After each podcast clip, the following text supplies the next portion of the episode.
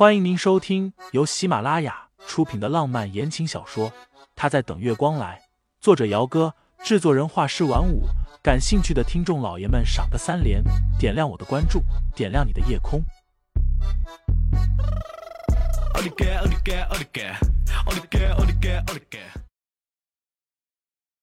第一百四十九章，他是在看着冰雪。五年前的那场车祸。盛思景原本是不大想提起来的，但是清新现在心里一直介意着秦木儿曾救过他的事情。虽然这也没什么，至少不会影响到他们。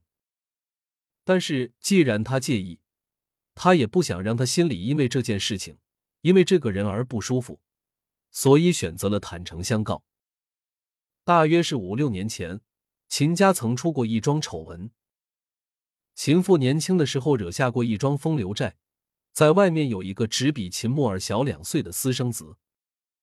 五年前，那个私生子带着某样信物找上门的时候，秦夫人和丈夫大闹了一场，一度差点要离婚。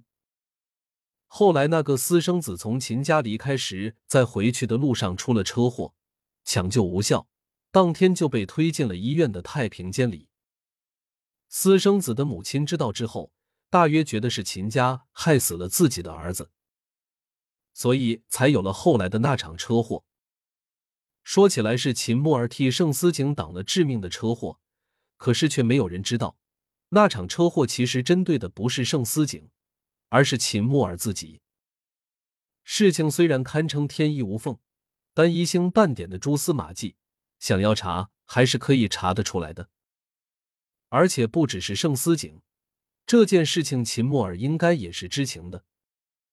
秦墨儿一直都知情，却不说出来，打的是什么主意？脚趾头想都知道。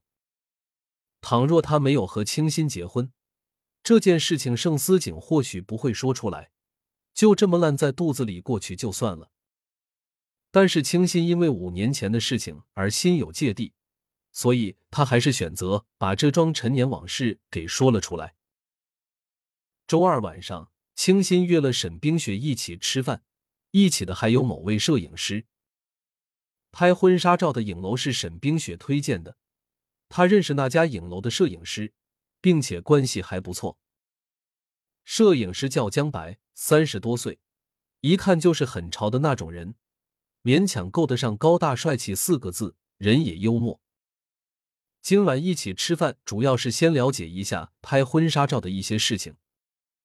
吃饭的是一家挺有格调的西餐厅。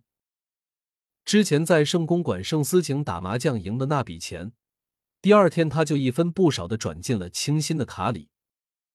晚餐吃完，清新也和江白讨论完了。全程沈冰雪几乎都没有怎么说话，安静的过分，而且他好像一直在看着某个地方。看什么？清新抿了一小口的红酒。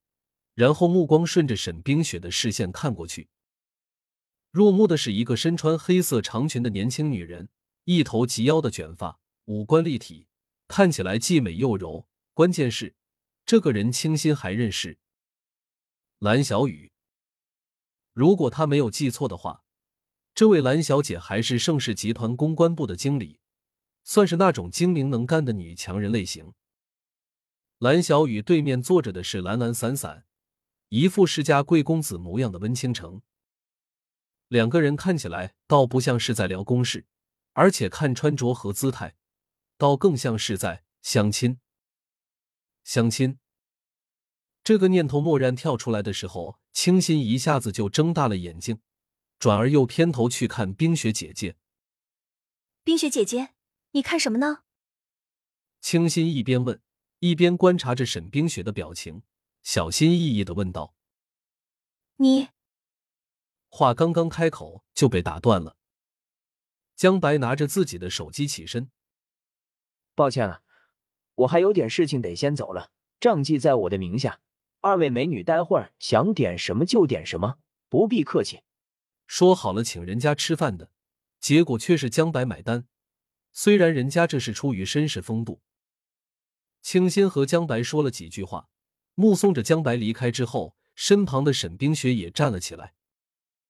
清新，我们也走吧。啊！